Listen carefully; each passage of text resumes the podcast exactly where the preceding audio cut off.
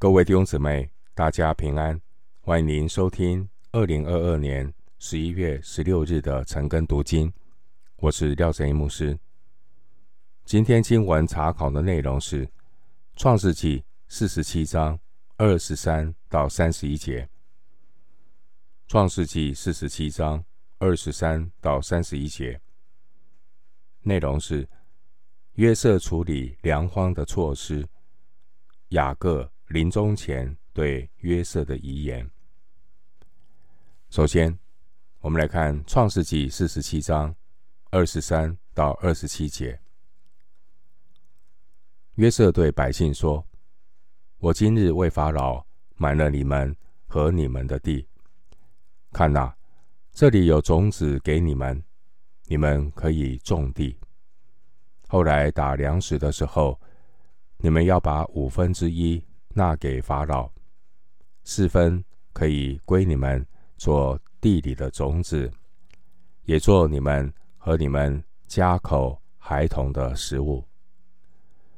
他们说：“你救了我们的性命，但愿我们在我主眼前蒙恩，我们就做法老的仆人。”于是约瑟为埃及地定下常例，直到今日。法老必得五分之一，唯独祭司的地不归法老。以色列人住在埃及的歌山地，他们在那里置了产业，并且生育众多。面对埃及严重的粮荒，二十三到二十六节，约瑟采取的措施是把种子。给百姓，叫他们种地。宰相约瑟的条件，就是要百姓缴纳一切收成的百分之二十，作为税赋给法老。约瑟所定下的规定，后来也成了赋税的惯例。二十六节，换句话说，百姓虽然在大饥荒中得以存活。可是，除了祭司以外，他们都成了法老的佃农。圣经的希腊文七十士译本以及五加大拉丁文通行本圣经，关于这段经文的记载是这样的描述：约瑟使百姓成为法老的奴仆。这样的翻译说明。失去土地的农人卖身成为法老短期的奴仆，而为奴的期限可以是一天，也可能是好几年。以色列人他们也有类似的规定。后来摩西律法有这样的规定说，以色列人卖身做奴仆。最多只能以六年为期限。出埃及记二十一章第二节。今天的经文，埃及人为了度过粮荒，他们变成是以做法老的佃农，甚至是终身做法老的佃农，并且呢，以收成的百分之二十作为田产的税赋。百姓对于缴纳税赋仍然是感恩戴德的心，表明约瑟拯救粮荒危机的施政措施，并没有被看作是苛政。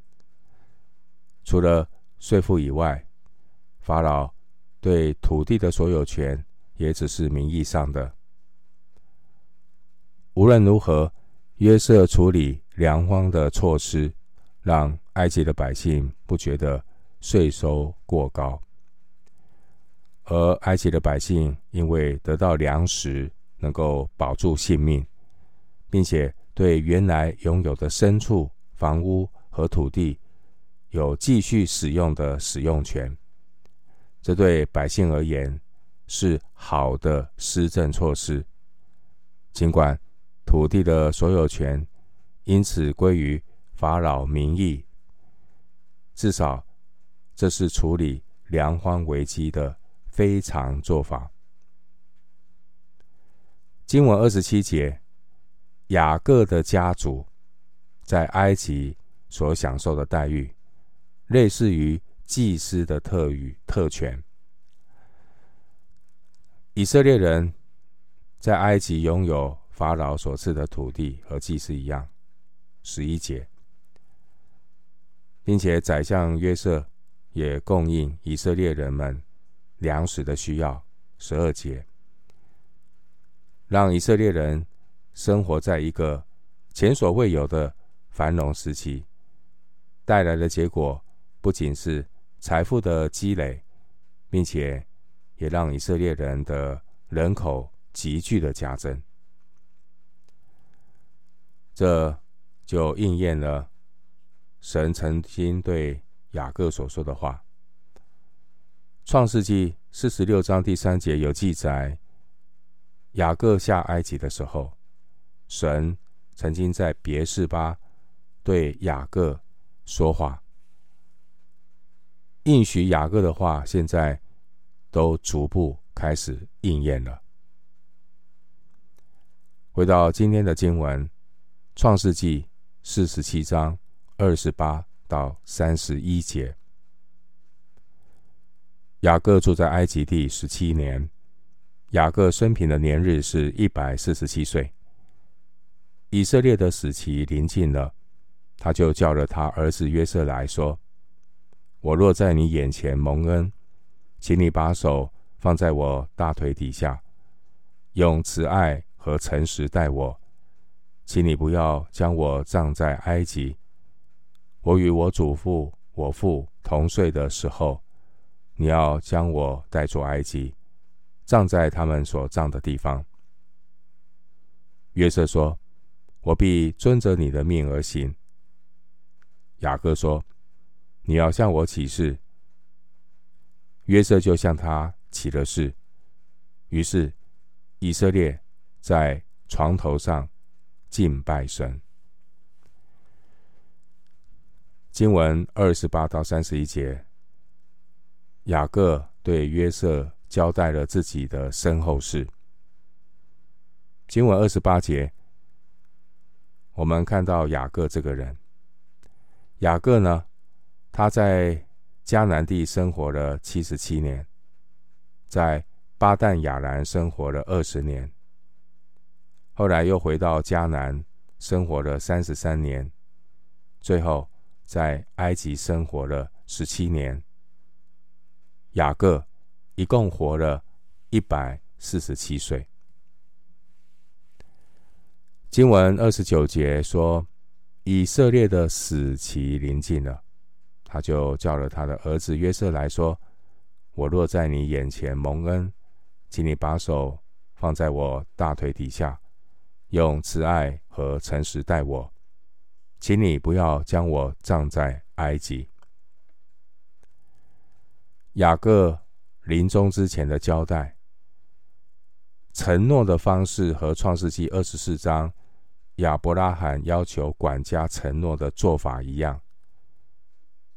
雅各要约瑟把手放在他的大腿以下，这是古代的习俗。这样的做法一般是用于向最亲密的人托付最隐私的大事。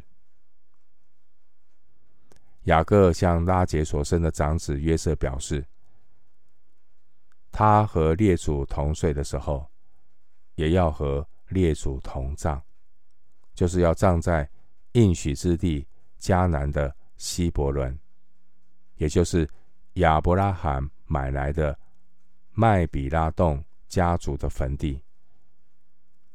站在家族的坟地，这是。与先祖团圆的一种象征。家族的墓种一旦成立了，一旦设立了，家族的成员和先祖埋葬在一起，就成了一种传统。而这样的做法是表明代代相传、彼此连结，强化家族的凝聚力。也因此，雅各要约瑟承诺。履行他的遗愿。三十一节这一节经文说到雅各向神敬拜。三十一节的含义有两种看法，一个是雅各老雅各在床头上敬拜神，另一种看法是老雅各扶着杖头敬拜神。但无论如何，我们看到年纪老迈的雅各，他仍然在敬拜神。雅各年迈体衰，但是他却是越来越敬畏上帝，并且随时都向神献上深深的感恩与敬拜。这是雅各信心的眼光，更是雅各充满盼望的执着。犹太人如何看待年老这件事？犹太人认为呢？无知的人以为年老就是衰弱，但敬畏上帝的智慧人，年老的时候，却也是他收割的时候。雅各最后十七年，他在埃及有丰富的收割。弟兄姊妹，年纪渐长的人，心灵的健康很重要。真正的养生之道，在诗篇一百零三篇三到五节。弟兄姊妹可以去翻阅圣经，这是合乎圣经的养生之道。返老还童的养生之道，诗篇一百零三篇三到五节。弟兄姊妹，每个人都会走向老年。你期待你的老年是怎么样的光景呢？是晚景凄凉、人老珠黄、渐渐凋零的伤感，还是满了枝江的常青树？生命丰盛。最后，牧师以一段经文与每一位弟兄姊妹共勉，盼望我们都能够如鹰返老还童。诗篇九十二篇十二到十五节。诗篇九十二篇十二到十五节。一人要发望如棕树。生长如利巴嫩的香柏树，他们栽于耶和华的殿中，发旺在我们神的院里。他们年老的时候，仍要结果子，要满了枝浆而常发青，好显明耶和华是正直的，他是我的磐石，在他毫无不义。诗篇。九十二篇十二到十五节，我们今天经文查考就进行到这里。愿主的恩惠平安与你同在。